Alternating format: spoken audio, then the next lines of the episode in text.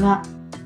水田茂の売れっ子コーチポッドキャスト、毎月30万円を突破する方法、今週も始まりました。ナビゲーターの直美です。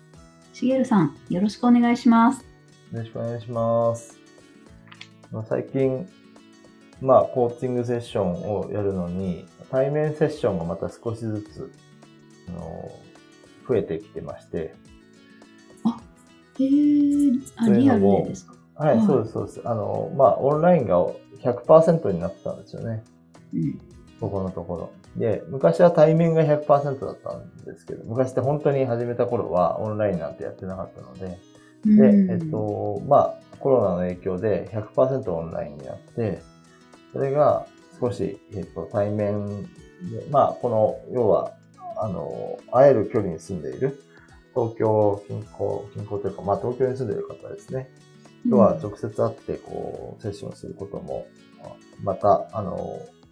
ちょっとずつ増え始めてるんですけど、まあ、ちょっとね、また、またコロナの状況が、うん。あの、配信する頃にはさらに悪くなってそうなので、また100%オンラインに戻る可能性もあるんですけど、まあ、一旦、あの、ちょっと対面に戻ってるっていうのがあって、もう対面の良さと、煩わしさと、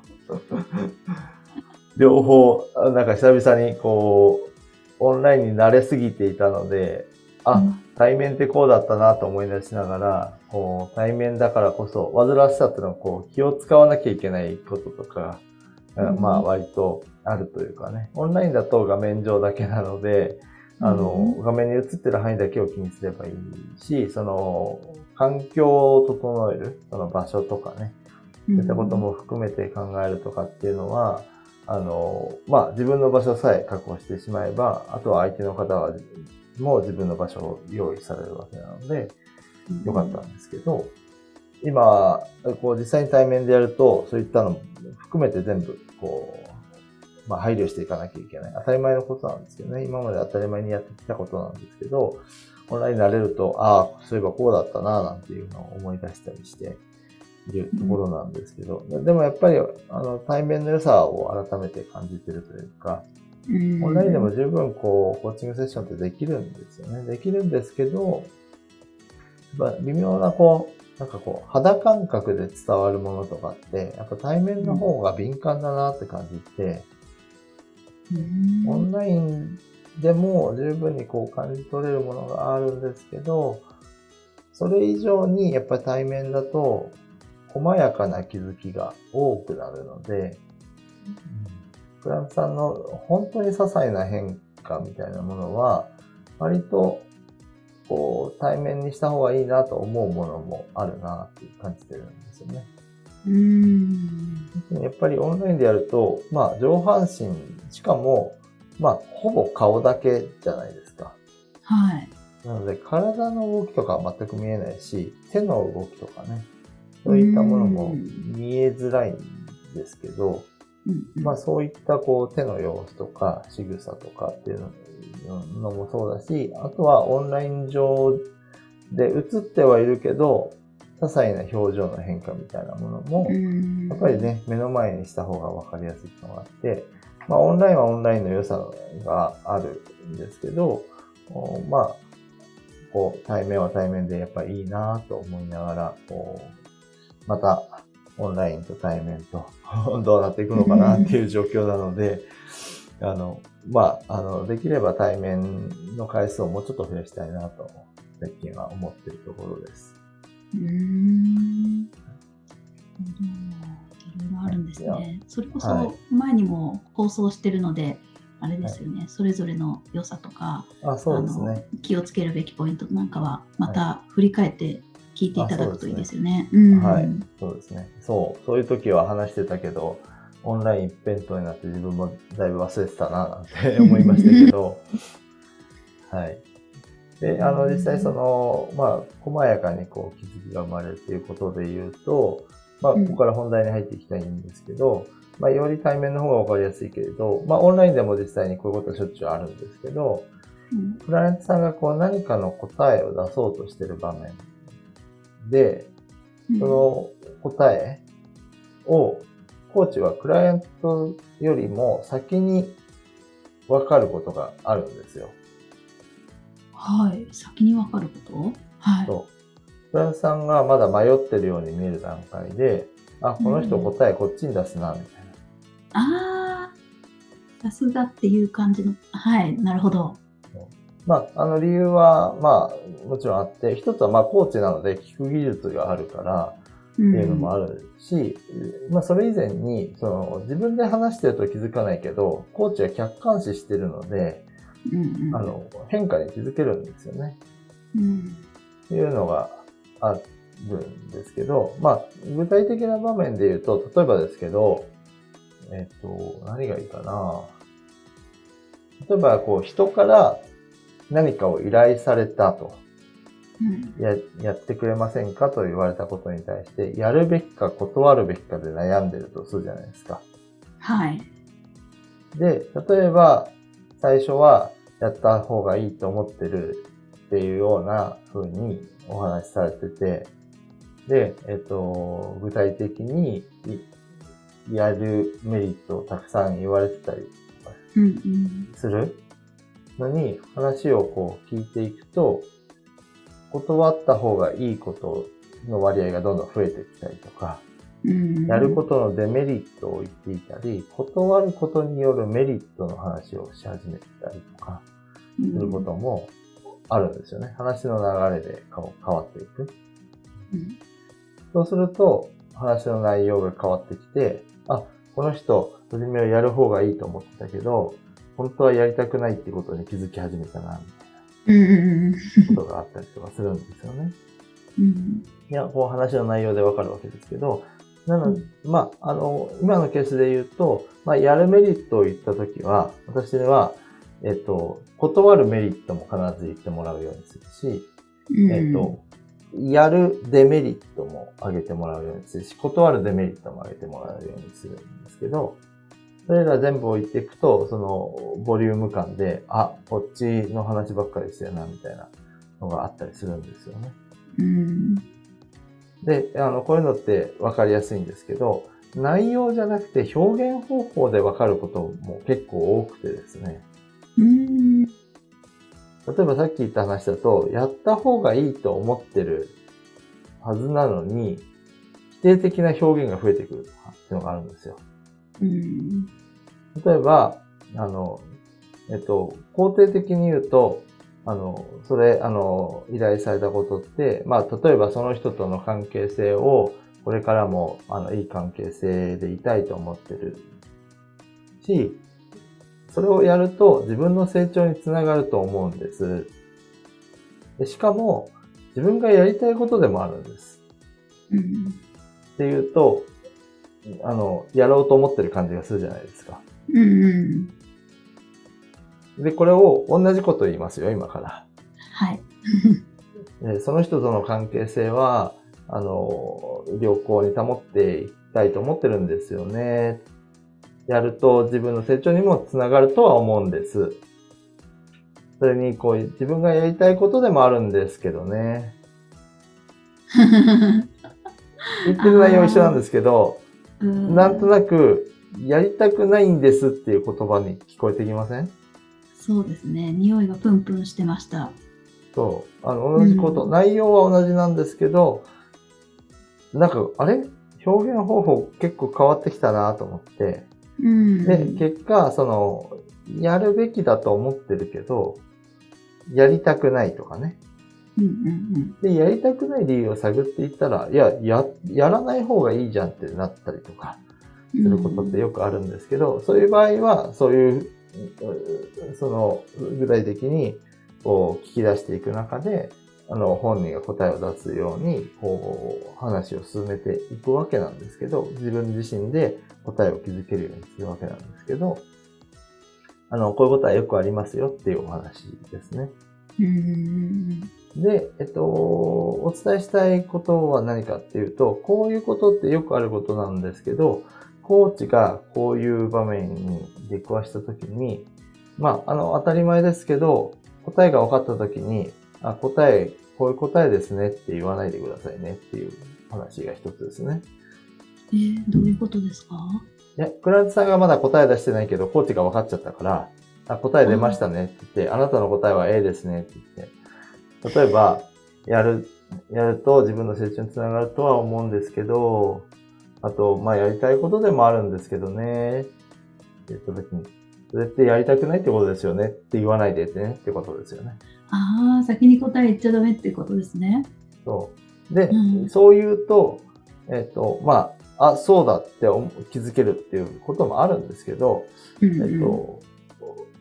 自分で、えっと、フラットに答えを出してほしいんです。そこからまだ変化するかもしれないんです、実際はね。100%じゃないです。コーチとしては、あ、答えこっちに決めたっぽいなっていうのがあるんですけど、ここはまだ決めたなじゃなくて、決めたっぽいなに絶対してほしくて、そこからまたもう一つ変わる可能性はあるので、そこで言っちゃうとそっちに流されちゃう。つまりこれって誘導になるんですよね。で、こう露骨なこの誘導じゃなくても、あ、答えこっちっぽいなと思ったら、そっちに持っていくように誘導しがちになりそうなので、これはコーチングでやっちゃいけないことで、あの、どんなコーチングでも、あの、学ぶと思うんですけど、誘導はしちゃダメなんですよね。その本人が答えを出すのに、別の答えを出すかもしれないのに、そっちに誘導することって結構できちゃうんですよね。うんできちゃうけど、納得度がすごく低くて、その後の、こう、なんだろう、クランさんの目的になかなか実は誘導してしまうと近づかなかったりする。ので、その答えがわかることはあるんですけど、あの、その答えにならないことも実際にはあるので、うん、誘導はしないし、答えが分かったと思って、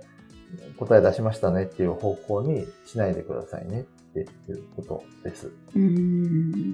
でこれは、えっ、ー、と、まあ、一応、あの、言うまでもないとは思ってるんですけど、一応お伝えをしておこうかなと。もしやっちゃってる人は、あの、答えが分かったんだっていうことに、まず自分が気づいてないコーチもいらっしゃるかと思うので、自分が先に答えが分かってるんだよっていうことを、それは当たり前のことだよっていうことを、えっと、知った上で、クライアントさんがそのまま自然に自分の口から答えを言うまで、ちゃんと、あの、どっちに動いてもいいえっ、ー、と、投げかけ、問いかけをし続けてくださいね。誘導ではないフラットな方向に。で、えっと、どっちでもいい質問がうまくできないケースだったら、一方聞いたら必ず逆を聞いて、両方聞いてあげるってことですね。うんうん、っていうことをやってあげて、ちゃんとクラントさん自身が答えを出す。そして答えを出したことを最終的にしっかり確認をしてほしいんです。うんその答えで本当にいいのかうんあの、裏返しの質問をしてあげて、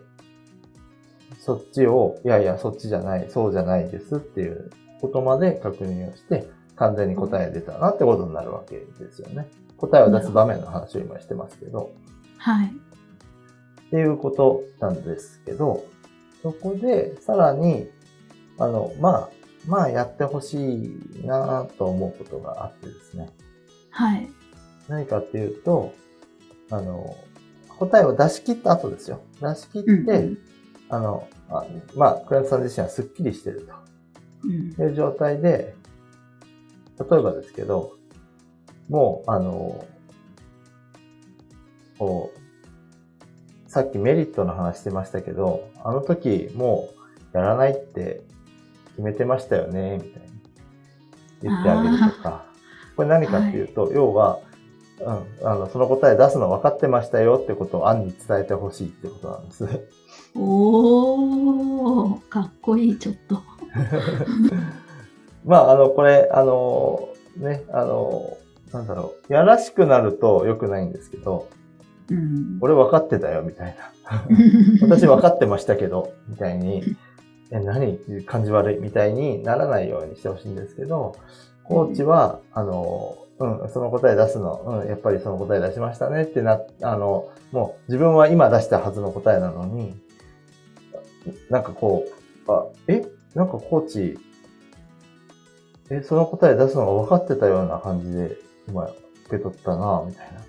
風に感じてもらえるようにしてほしいんです。答えを出した後ですよ。後ですよ。はい、誘導しないので、これはちゃんとそこの線引きをしてほしいんですけど、答えを明確に出した後に、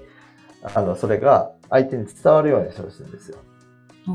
なんでわかるんですか？って。うん。なあで、なんでわかるんですか？みたいなことを聞かれたりするんですけど、いや、うんこの時こう言ってましたよねとか、あの、やるメリット言ってるのに全部否定してましたよとか、言うと、ああ、本当だってなったりするんですけど、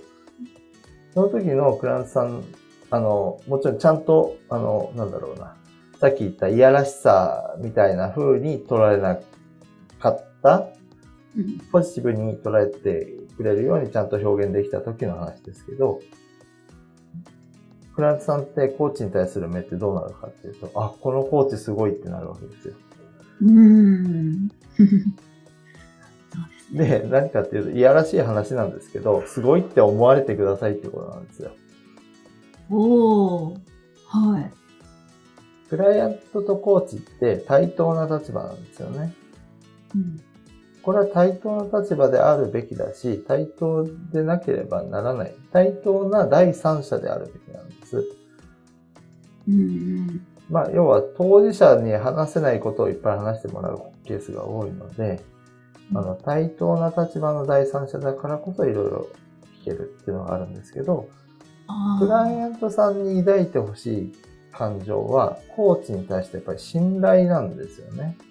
うん。で、信頼の中には、その尊敬だとか、その、この人すごいっていう側面が入っていた方がいいわけなんです。で、えっと、要は、えっと、クライアントとコーチは、えっと、対等なんですけど、えっと、それはコーチ側からの話であって、クライアントにとってえっと、先生だとかメンターのような存在である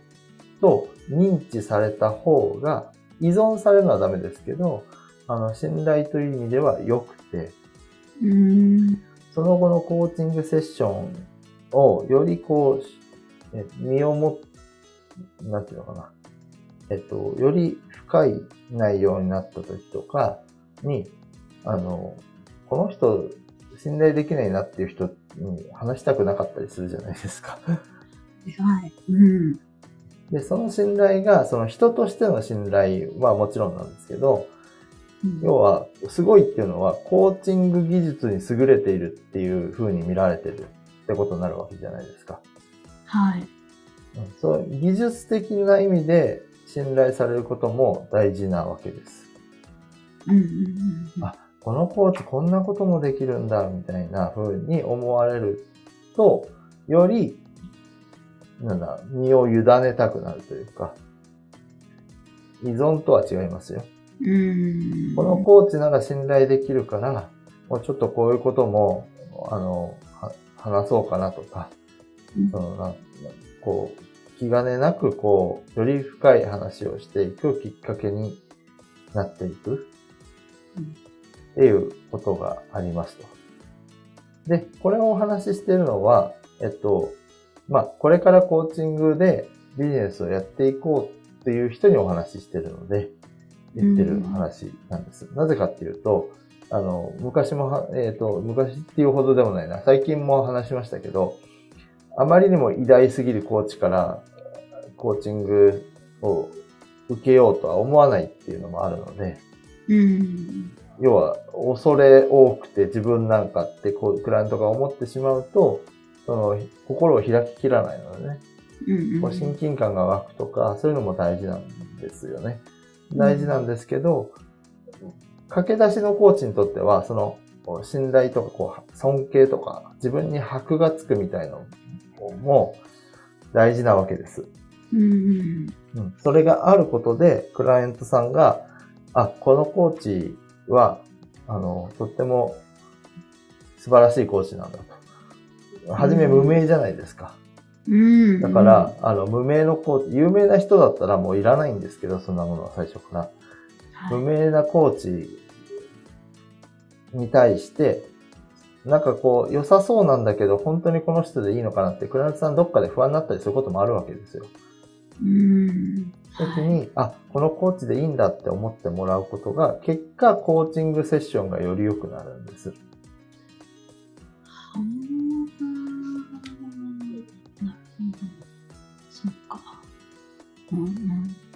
信頼も得られていくし、しかもコーチングもより良くなっていく。要はう、んこのコーチでいいのかなって不安抱えた状態で、こう、なんだろう、心を開ききったセッションなんてできないじゃないですか。うん。クライアントさんが、がね、どっかでセーブかけちゃうんで。確かに。はい、あります、ね。でもこのコーチすごい、このコーチだったら、あの、自分を、まあ、導くって言うと本当は違うんだけど、クライアントさん側からすると導いてくれるかもとか、ゴールに到達させてくれるかもっていう感情になった方が、より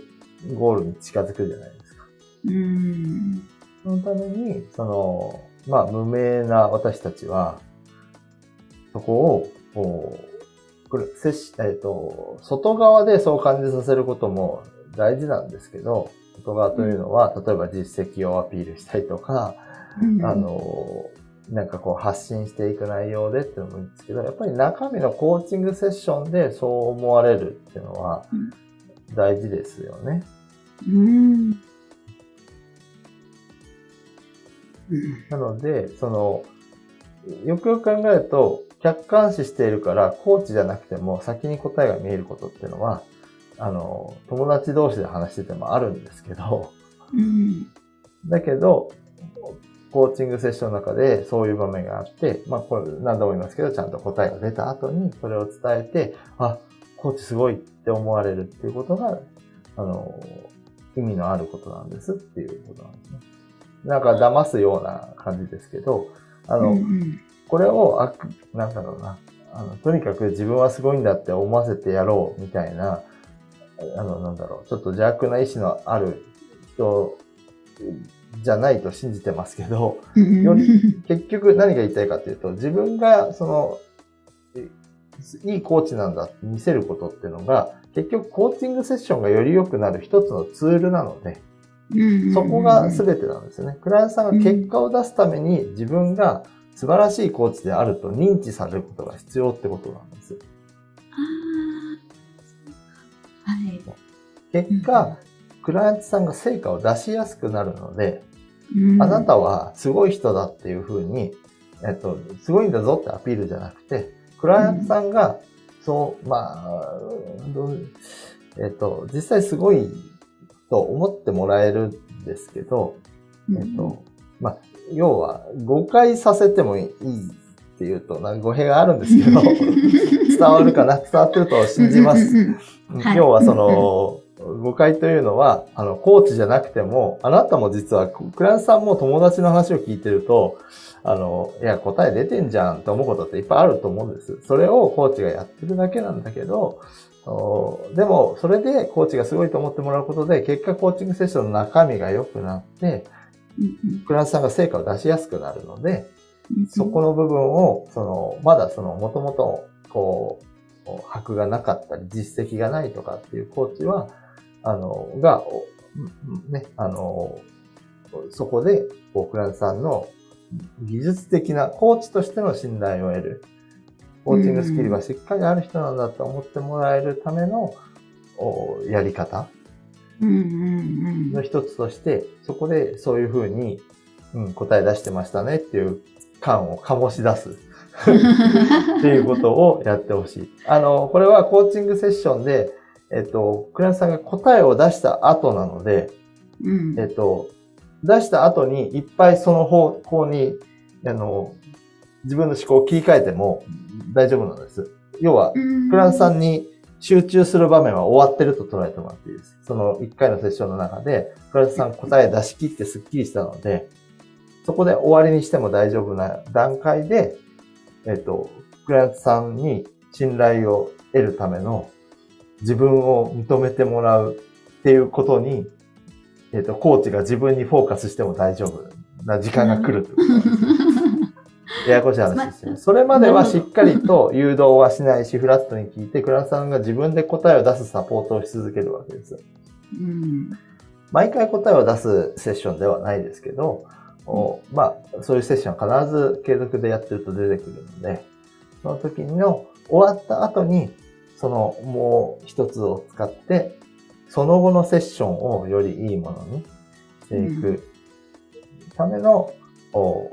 ツールとして、それを使ってほしいなと。ちょっとテクニック的な話ですけど、うん、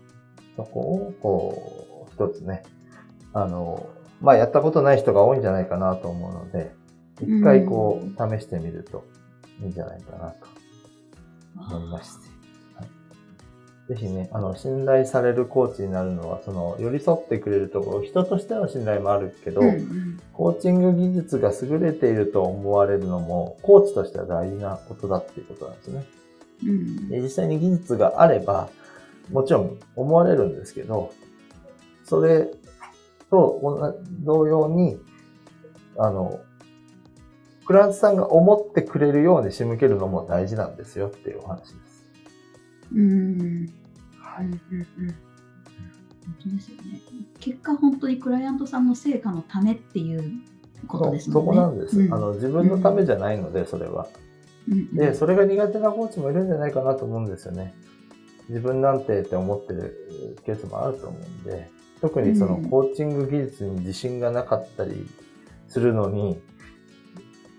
セッションを提供してる、これでいいのかなとかって、本当はそれは良くないんですけど、でもありますよね、不安になることって。うん、でも、フランスのために自分はすごいコーチになってくださいと。うん。いう話です。いや、ぜひ。はい。ありがとうございます、はい。ありがとうございます。それでは最後にお知らせです。売れっ子コーチポッドキャスト毎月30万円を突破する方法では皆様からのご質問を募集しております。コーチとして独立したい、もっとクライアントさんを集めたい、そんなお悩みなどありましたら、しげるさんにお答えいただきますので、どしどしご質問ください。ポッドキャストの詳細ボタンを押しますと質問フォームが出てきますので、そちらからご質問をいただければと思います。それでは今週はここまでとなります。また来週お会いしましょう。しげるさん、ありがとうございました。ありがとうございました。